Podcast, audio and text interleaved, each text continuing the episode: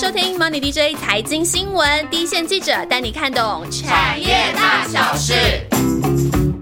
Hello，大家好，我是以中。上一集呢，我们聊到打底一段时间的光学厂。那二零二四年呢，其实有三大机会，帮大家复习一下，包括手机镜头的升级。苹果潜望式镜头会有机会向下渗透，还有就是苹果的 Vision Pro 要上市了，这代表 AR VR 市场要起风喽。那另外呢，就是车载镜头的趋势也持续的在推进。那今天呢，下集我们要来聊聊个股的相关机会。那先请出主跑记者玉佳。Hello，大家好，我是玉佳。哦，我们其实上一集呢，就是聊到。光学的大家长嘛，大力光，然后它是呃上一集有提到它是手机镜头的霸主。那最近呢，我自己的供应链也不约而同的提到说，就是烂了两年的手机市场啊，其实明年应该再怎么样就是会谷底回温了。那大大力光啊，它其实跟手机的联动度是蛮高的嘛，那要怎么观察它今年的表现呢？好，先讲大力光，因为我每次。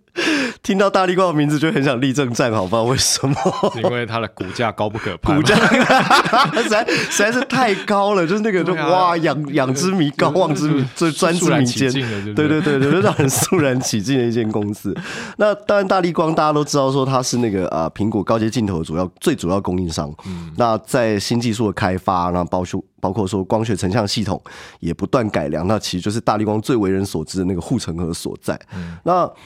呃，好玩的是，大力光目前出货的那个 Glass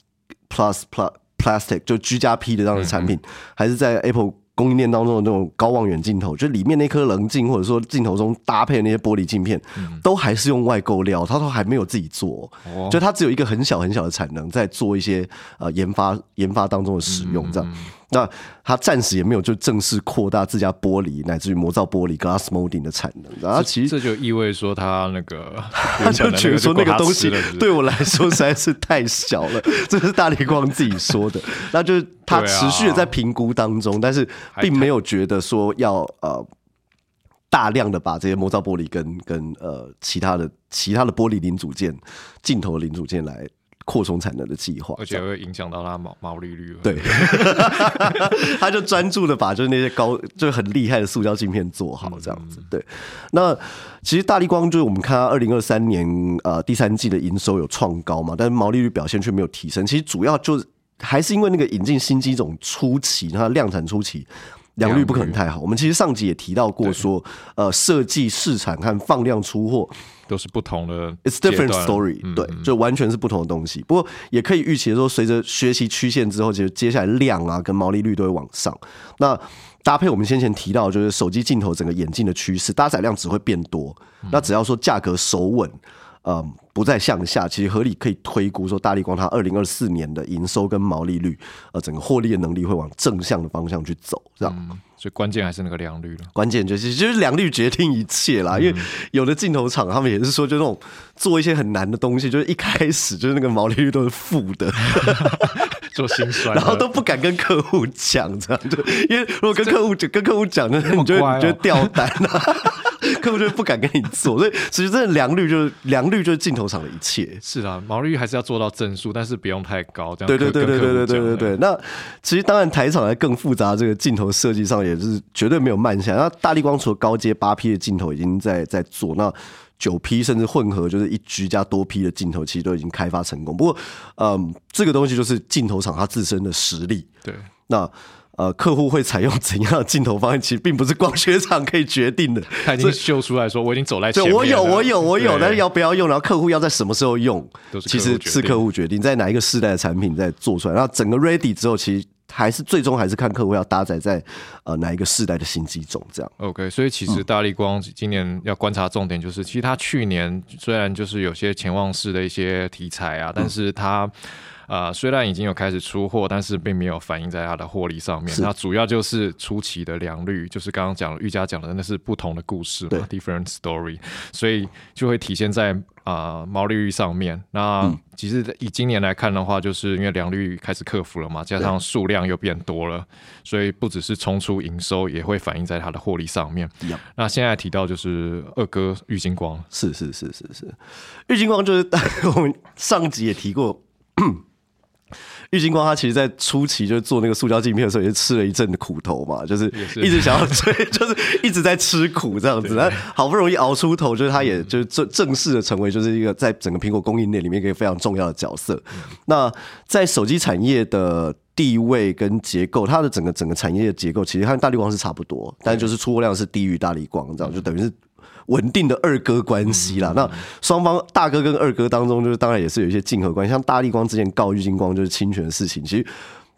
整个业界大家都觉得说，大力光其实是在宣示地盘，就是这里是我的领领域，这样。我还是老大，对我还是老大，而且我技术走的比你前面，你不要再过来，你不要再过来，你再过来我就要叫了，这样，就有一点那样子的意思。不过，呃，相较之下，就玉金光这个公司，它的题材其实也比大力光在更丰富一点，因为它毕竟不能只靠主镜头养它，对，它毕竟不能只靠主镜头，因为就是有一个老大在前嘛，那你身为老二，一定要拿出更多的。呃，本领来，那其他有做像车载的，像笔电的，然后其实甚至像我们上节提过，就是 Apple Vision Pro，它这个呃新的玩具，其实也有相当多的分量，它镜头的订单是落在郁金光手中，然后还有一些那个镜片这样子。那之前有另外一家做笔电镜头厂的老板，他就其实说，郁金光在手机。淡季的时候啊，就会来来拿一些笔记型电脑镜头的订单，然后但是就那个手机镜头，就是那个手机手机要进入旺季的时候，他就他就完全就不甩笔电，就是郁金花他这样的方式，其实也是算是。提供给他自己本身一些比较具有弹性的克服淡忘淡忘淡忘季，对对，虽然淡忘季还是很明显，但是就是至少就是大家有事做，至少的淡季有有事，对啊，就对对对，至少不会就是手机订单一回升，就郁金光就玩票，就拍拍屁股就去做手机了，然后因为手机的价格比较好嘛。对，那其实就嗯。短期营运状况来看，其实因为郁金光它的客户群就是我们刚才讲说，它客户群是蛮多元的。那呃，包括说各种产品的蓝图、新机种持续亮相，那几家客户对于 AR、VR 的布局其实也都没有趋缓的迹象，反而是会加速前进。那其实整个 AR、VR 的生生态系持续的发展，其实对后续郁金光的营运也有蛮大的贡献。其实记得没错的话，就是二零二三年下半年，郁金光它的 VR 的产品占比其实。达到大概二十 percent 左右，所以其实可以可以感受到是非常。非常大的一个一个一个一个贡献。那其实针对客户的他有不同的需求嘛，然后玉金光它也有一些就是那种单片镜片啊、玻璃镜片啊，然后也有组合式的镜头，然后 LCD 显示模组等等等等的解决方案，所以它可以吃到的东西其实是非常广的。对，所以今看看起来它 AR VR 走的算是蛮前面，布局也蛮蛮完整的。那在潜望式这边呢，就是因为之前有提到说明年的潜望式量会提升嘛，量会提升的量会怎么样？对，其实像玉金光它的潜望式镜头，其实。呃，在像一些日系、美系、中系的客户，就是 Android 阵营的手机品牌，它其实都有一些渗透啦。那嗯，长焦式的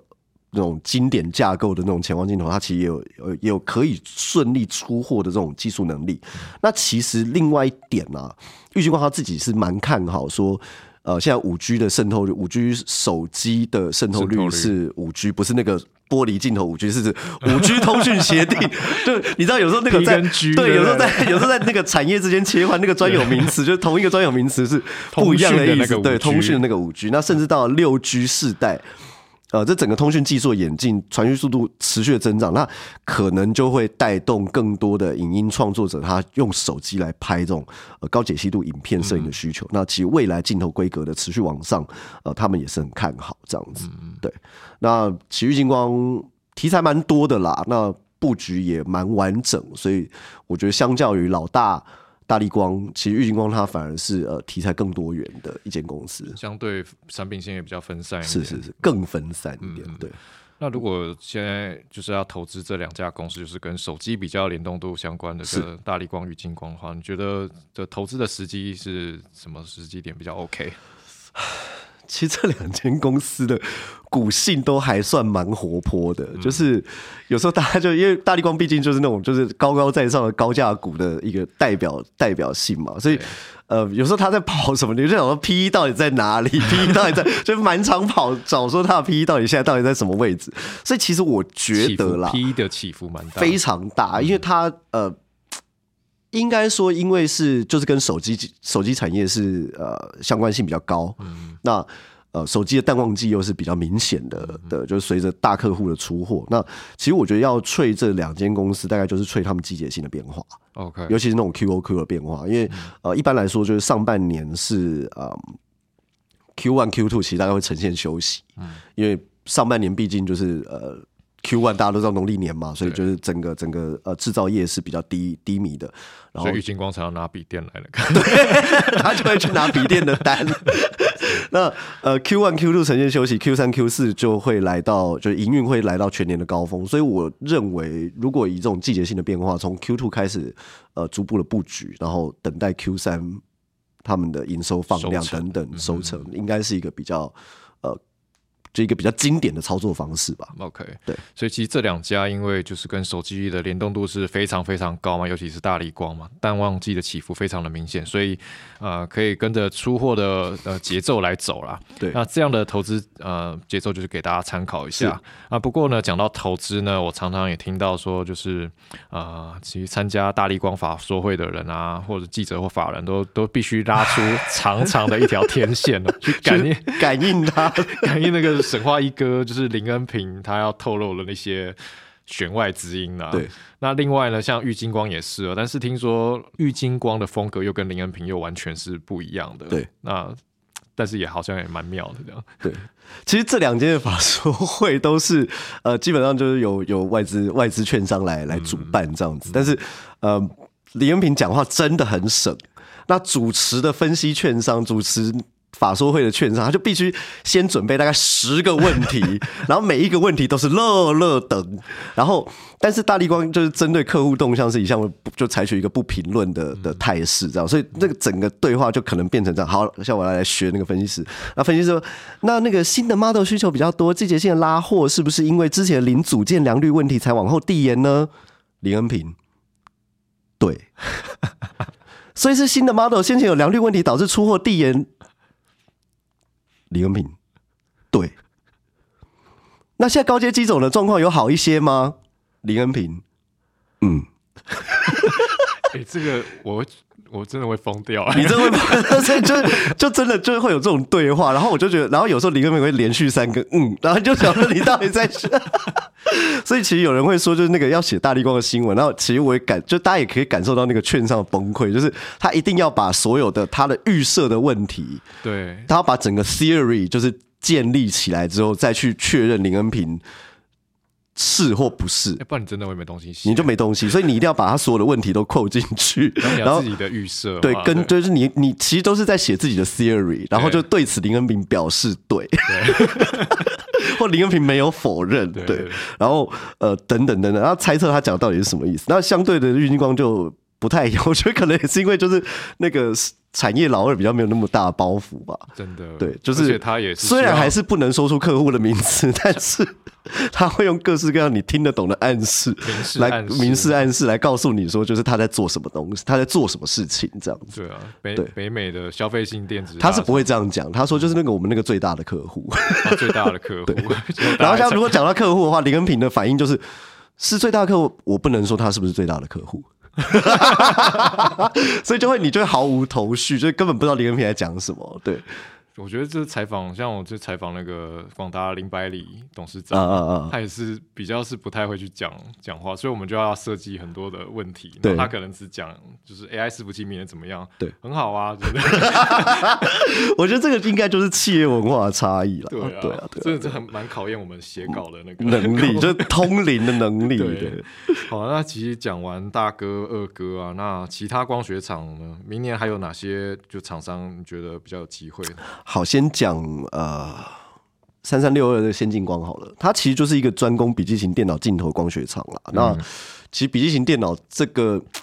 镜头，大家说重要吗？好像也很重要，但是好像也没什么人会讨论它，真的，因为它就是每一台笔记型电脑上都会有一颗这样，比较成熟的产对对对对对对对。那先进光其实，在笔电市场的市占率大概有七成，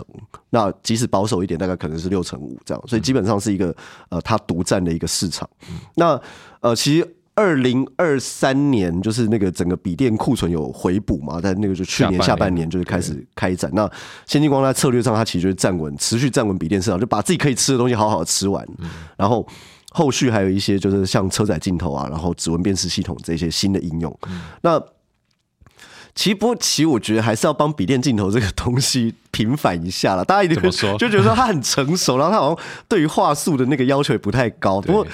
到底为什么就是只有先进光在做，而且它其实也做了做的还不错。嗯，那也好像也没有其他其其他的厂商会去抢，或者说抢得到它的单。是因为这个不甜吗？还是？不过其他的毛利率也还还可以。对啊，对啊，对啊。那其实老实讲，就是大家如果看自己的那个电脑，就是那个边框也越来越小。对，然后那个厚度也越来越薄，那就窄边框。对，所以其实其实一样嘛，跟手机一样，它就是面临的就是说你在更小的体积之内要达到更好的成像效果。那其实一颗现在一颗镜头就是三 m m 乘以三 m m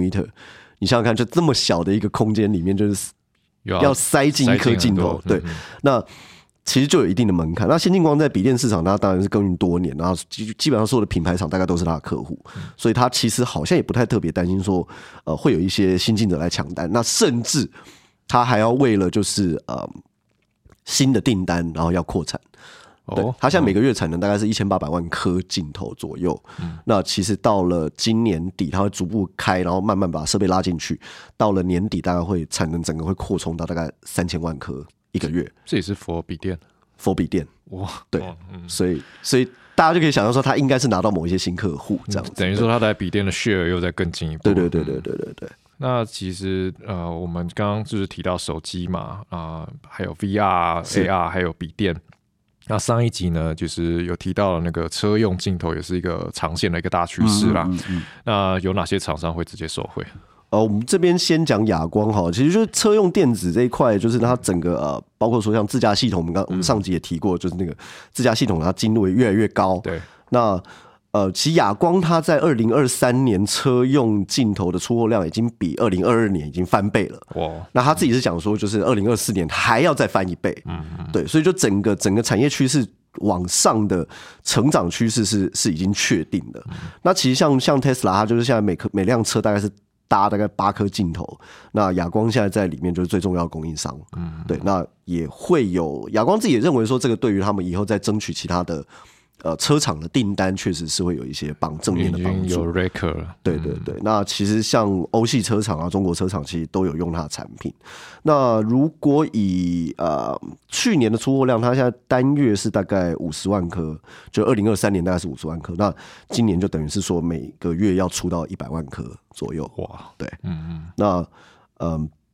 我们。上集也提到说，那个车用镜头规格需要用到一些呃模造玻璃，嗯，搭配球面玻璃，就 G M 加 G，就它已经不不能用塑胶了。那哑光它一直一直以来其实就是呃玻璃镜头加工的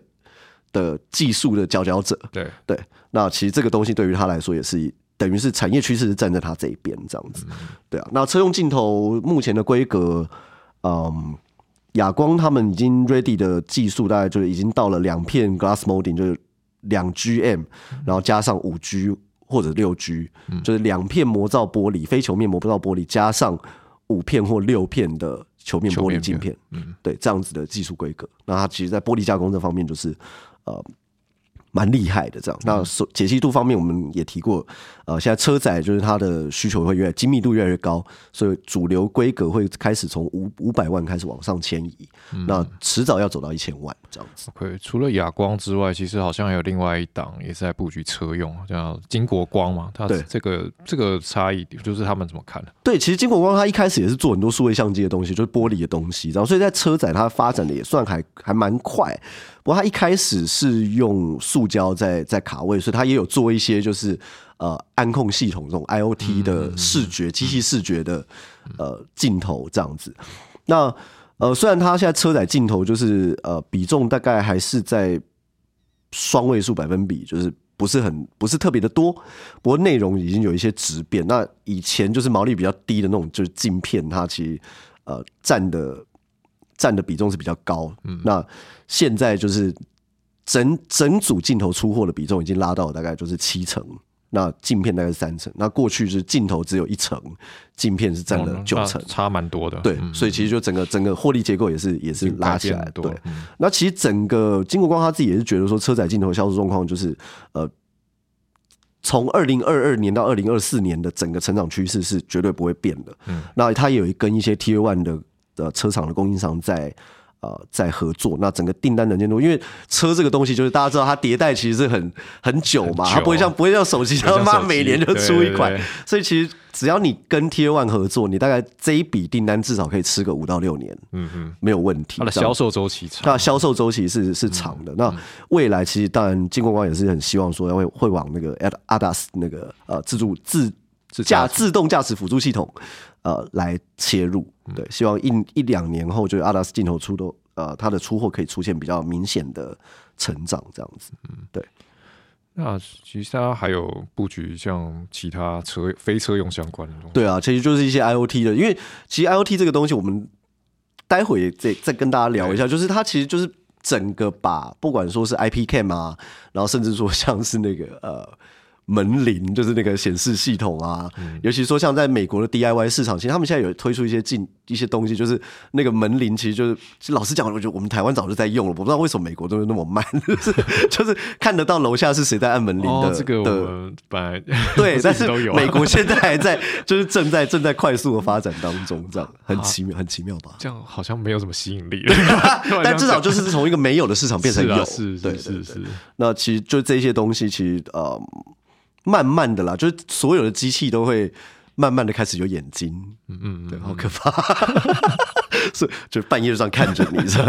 机器都会有眼睛。对，我们等下后面还会再谈一下，是就是那个 IOT 相关的东西。那其实呃，我们刚刚讲到那个车用镜头的量嘛，其实长期呢是它是会高速成长的，那这是一个还蛮确定的一个趋势啊。那但是其实一直以来都有听到一些杂音哦，他是在认为说，就是车用的镜头技术难度其实不是那么高。那未来像是手机镜头比较强的大力光啊、玉金玉金光啊，它会也来抢车用市场的生意嘛？对，嗯。其实这一点我是不是看的比较没有那么空哎？毕竟大力光跟玉金光它这样子已经到了这样子的呃营收的规模，嗯。那老实讲，车用或什么或其他的应用，就是单一市场的应用量对他们来说都已经就是实在是太小了，或者是说他们的主镜头还没有遇到很大的威胁。对对对，他还不需要来就是抢别人的单这样，所以那样子有量的东西，就是你它产能开出来，它才才才有规模及规模效益嘛。嗯，对。那另一方面，其实你要呃，像亚光、金国光、先进光这些公司公司去吃手机镜头，老实讲，他们根本吃不下来，因为。它的产能也才就是多少颗，是对你说那种一两百万，然后那个一个月一千万，对啊，对手机镜头来说，就实在是太太小太小了，对啊。那我个人是认为，就是手机这边就是呃，大力光跟玉金光大概会走呃，他们会持续在技术跟产能的规模上面就是领先，都在最前沿的东西。对，那二线的厂商就去耕耘，就是车用跟 IOT，我觉得这个算也某种程度上算是一种。呃，产业分工是啊，因为如果现在这些二线厂呢，要他们进去去再去抢那些主镜头的生意，已经不太不太那太痛苦了。你看郁金光也是熬了那么多年啊，那个投资额也非常的，还有那个良率，你刚刚讲的那个 太恐怖。你一片九十，你如果九十五 percent，我们算算九十九 percent 的良率好了，你叠了七片之后，良率就变成只剩七十几。对，那真的会很痛苦，很痛苦。好了，那其实刚刚这样一路聊下来，不管是手机啊、笔电，或者是车用，都是具备量的成长。那或者是因为啊规格升级带来的红利啊，但是呢，镜头的市场应用呢，其实绝对不是只有这样啊。其实过去几年呢，就是我们就是在跑产业，都一直在听到 IOT 物联网这个这个名词啦。其实已经好几年了。那其实。在几年前呢，每次啊厂商讲到物联网呢，我啊厂商都会觉得它是就是可能量还太小，然后还无法分类的一个产品线，然后所以就会把它暂时都放在物联网这个品这个类别里面，然后比较是一个比较笼统的一个产品线的概念。但是呢，这个状况从去年开始呢，因为啊，AI 的开始兴起嘛，那我其实真的在跑产业，真的很明显的感受到有很多的厂商开始很认真的在谈导入 AI 的物联网相关的产产品那厂商就开始用好几张精美的那个 PowerPoint 去开始去介绍这些产品了，就是这在以前呢，他们可能就是法说会的简报，它是不会分配一页给这种 IOT 的产品的，因为其实没什么好讲的，就是都还没发酵。啊，顶多就是在未来展望，就是放一句话，就是有一个有一个 bullet point，然后写说我们机我们会发展。IOT 相关产品线，对影影影影响这个 IOT 的趋势，所以发展相关的产品，那也不知道那产品到底是什么，对，它长什么样，到底是到底是 Can 还是什么，都都不知道。但是所以就是呃，去年开始，就是我们发现，就是很多厂商已经把这些所谓的 IOT 这些产品都放进他们的 Roadmap 里面，是，它甚至会给你明确的量。呃，量产的那些贡献的时间点，那这种物联网产品就是其实呃说白一点，就是要帮他装上大量的眼睛啊，也就是镜头，对，去感知，就刚刚瑜伽讲的感知嘛，去收集外在的资讯，然后。因为现在有 AI 嘛，就是要用 AI 这颗大脑进行分析，所以像包括像是安控啊啊机器视觉啊，都是需要用到大量的镜头。那未来怎么看？就是 IOT 这些对这些光学厂的一些机会。其实可以想象未来的这些城市治理哈，尤其像说，嗯，我我我其实前两个礼拜才去了一场那个政府的记者会，他就是说我们推出一个五 G 的智慧杆。那这个智慧杆就为什么它是一个智慧杆？它就可能未来会取代，就是在路灯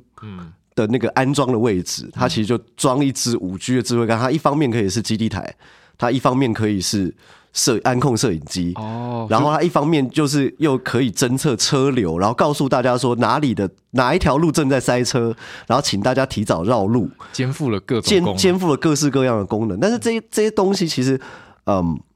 在未来的城市治理，它会扮演一个很重要的角色，就是那个眼睛，它要去看到说哪里正在发生什么事情，然后 AI 去判读说这个车流意味着什么，这个人流意味着什么，我们需不需要进行预警，需不需要进行疏散，或甚至说引导改道，做一些交通上的改善，比如说就那个内湖的交通就是很恐怖，那有没有可能就是用把这些系统慢慢的导入，呃，然后去。去进行一个智慧城市，我们大家终于有一个智慧城市讲了那么多年，终于有一个好像比较能够应用的一个面向嘛。那这个东西其实还有呃，就来甚至说来到我们一般那种家家庭，这个是预警式的智慧城市治理。那另外一个就是家庭啊、大楼保全这些系统，那个安控摄影机，以前过去你都只是录影嘛，就只是说截取了影像然后录影了，然后在。被破坏了，东西被破坏，然后东西被偷了，被闯空门了之后，才去调录影带出来看，说发生什么事情？对对，为时已晚，这种亡羊补牢的的东西。但是，那下一个世世代的呃应用，其实就是在犯罪或者说这些破坏的行为，或者甚至只是塞车快要发生之前，呃，就。呃，可以先去排，先去排除，或者说先去预防。那这些其实就是要靠越来越高阶的安控摄影机来达成嘛。就是你的部件要够广，那这些安控摄影机它的呃可能视角够广，嗯，然后它的解析度要够高，它才能够就是判读正确的。这里正在发生什么事情的影像资讯，这样才对 AI AI 来说才是有用的，才是有用的资料。要不然你判读不清楚，对，判读不清楚，就是就是一只猫跑过去，然后你以为是一个人跑过去，那这条道路明明塞车，叫你一直过去。对对对对对对，所以你要形成一个一个一个有用的资讯的来源嘛，那也就更不用说，其实像工厂自动化、自动仓储这些，呃，里面所使用的这些摄影机的需求也不断成长，那。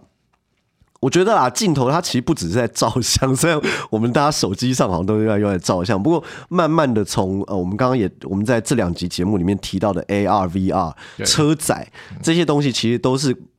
Beyond 照相，嗯，Beyond 影像成型。那我觉得其实也就是这些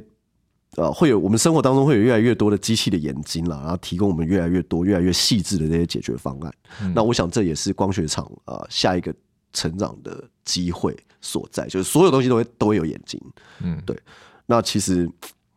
虽然我们都在讲镜头，但其实光学它就是一个讲白了，它就是把真实世界的影像转化成数位影像的一个界面。它其实就是世界跟跟机器的一个边界所在，呃，就是一个边界的挪移。对，它就是机机械，它透过那些。眼睛它进行它的扩张，对对对，所以我觉得蛮你说来蛮好，就是像像其其实去年开始嘛，AI 的出现，就是其实就代表这个机械对这个整个世界进行了快速扩张的一种 sign，是那机器那个机器呢，它透过大量的镜头开始反过来收集人类的一举一动，然后 为什么听起来有点恐怖？变又变成反乌托邦的那种。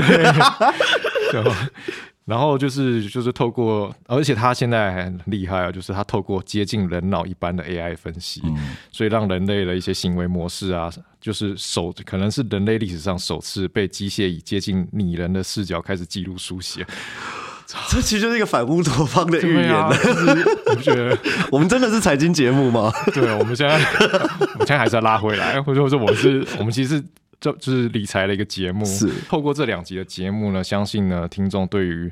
呃光学的那个族群呢有一个全面的认识啊。那其实玉佳呢就是非非常的认真帮我们梳理了二零二四年光学镜头的三大题材，那就是像是手机，然后 AR、VR，还有车用镜头。那这个族群呢，股价呢，其实你大家可以发现它已经打底的非常的 久。你一直在强调股价已经打底，是不是有在？你是不是有在布局？他 最可是他最近哦，对了，最近先喷了。哎，我真的觉得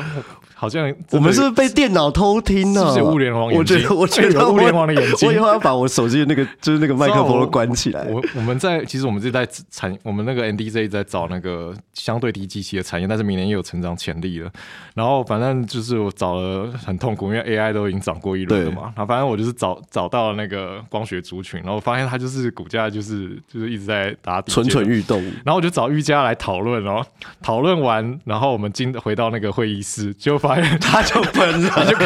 那天就喷，大力光就开始动了。对，我就想说，真的是我们真的是被机器监控。对啊，物联网好可怕。不在，所以好啦，反正就是呃，今天这集呢，就是我们帮他梳理了啊，上下两集嘛，梳理了那个整个产业的未来的趋势，还有。很蛮重要，就是其实现在虽然他们股价打底，然后现在已经开始在动了，但是其实啊，它是走了一个是一个长线的趋势嘛。是。那手机相关的大力光、玉金光，还有笔电相关的先先进光，还有车用相关的亚光、金国光，都是未来值得留意的啊，蛮蛮好的一些个股。那最后呢，物联网的眼睛，未来的万物互联，那会是光学厂更长线的一些机会。好啦，那这集呢就谢谢玉佳啦，我们就下周见喽，拜拜，谢谢一拜拜。